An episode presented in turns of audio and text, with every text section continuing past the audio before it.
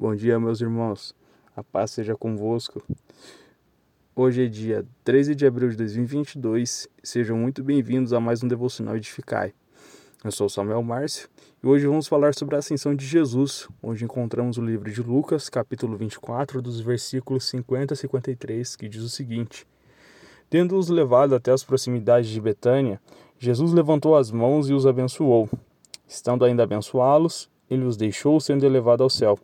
Então eles o adoraram e voltaram para Jerusalém com grande alegria, e permaneciam constantemente no templo, louvando a Deus. Nestes versículos, vemos Jesus cumprir o plano de salvação. Assim que ele retorna ao céu, simboliza a vitória de Cristo sobre o pecado, a morte e o diabo, garantindo que a palavra e o amor de Deus nos alcançasse.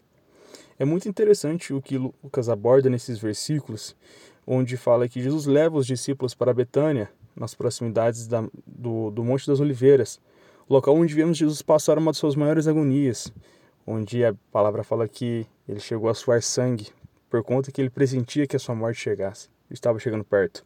Mas esse mesmo local seria o palco da sua vitória. Outros dois pontos que quero trazer à reflexão. Primeiro, Jesus ele continua, ele continuaria a realizar as obras do Pai, mas agora através de ser, dos seus discípulos. E isso também nos inclui. Então que possamos estar realmente disponíveis, irmãos, para continuar com a boa obra do Senhor com todo o nosso coração, com amor mesmo. O segundo ponto, a segunda coisa, Jesus deixa uma ordem aos seus discípulos para que não saíssem de Jerusalém, pois o Pai cumpriria a promessa de que seriam revestidos do poder do alto, que, possa, que nós podemos ver lá em Lucas capítulo 24, 49.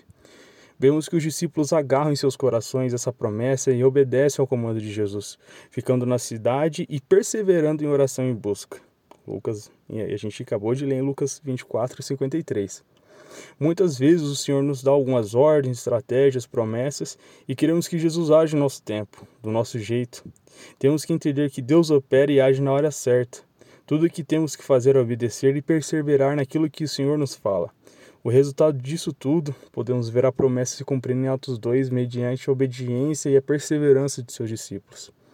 Então, irmãos, que possamos ser gratos a Deus diariamente pela obra da salvação, por ele enviar o seu Filho para podermos ter vida hoje que viemos viver em obediência e retidão na presença do Senhor, para que podemos honrar o sacrifício de seu Filho através de nossas vidas.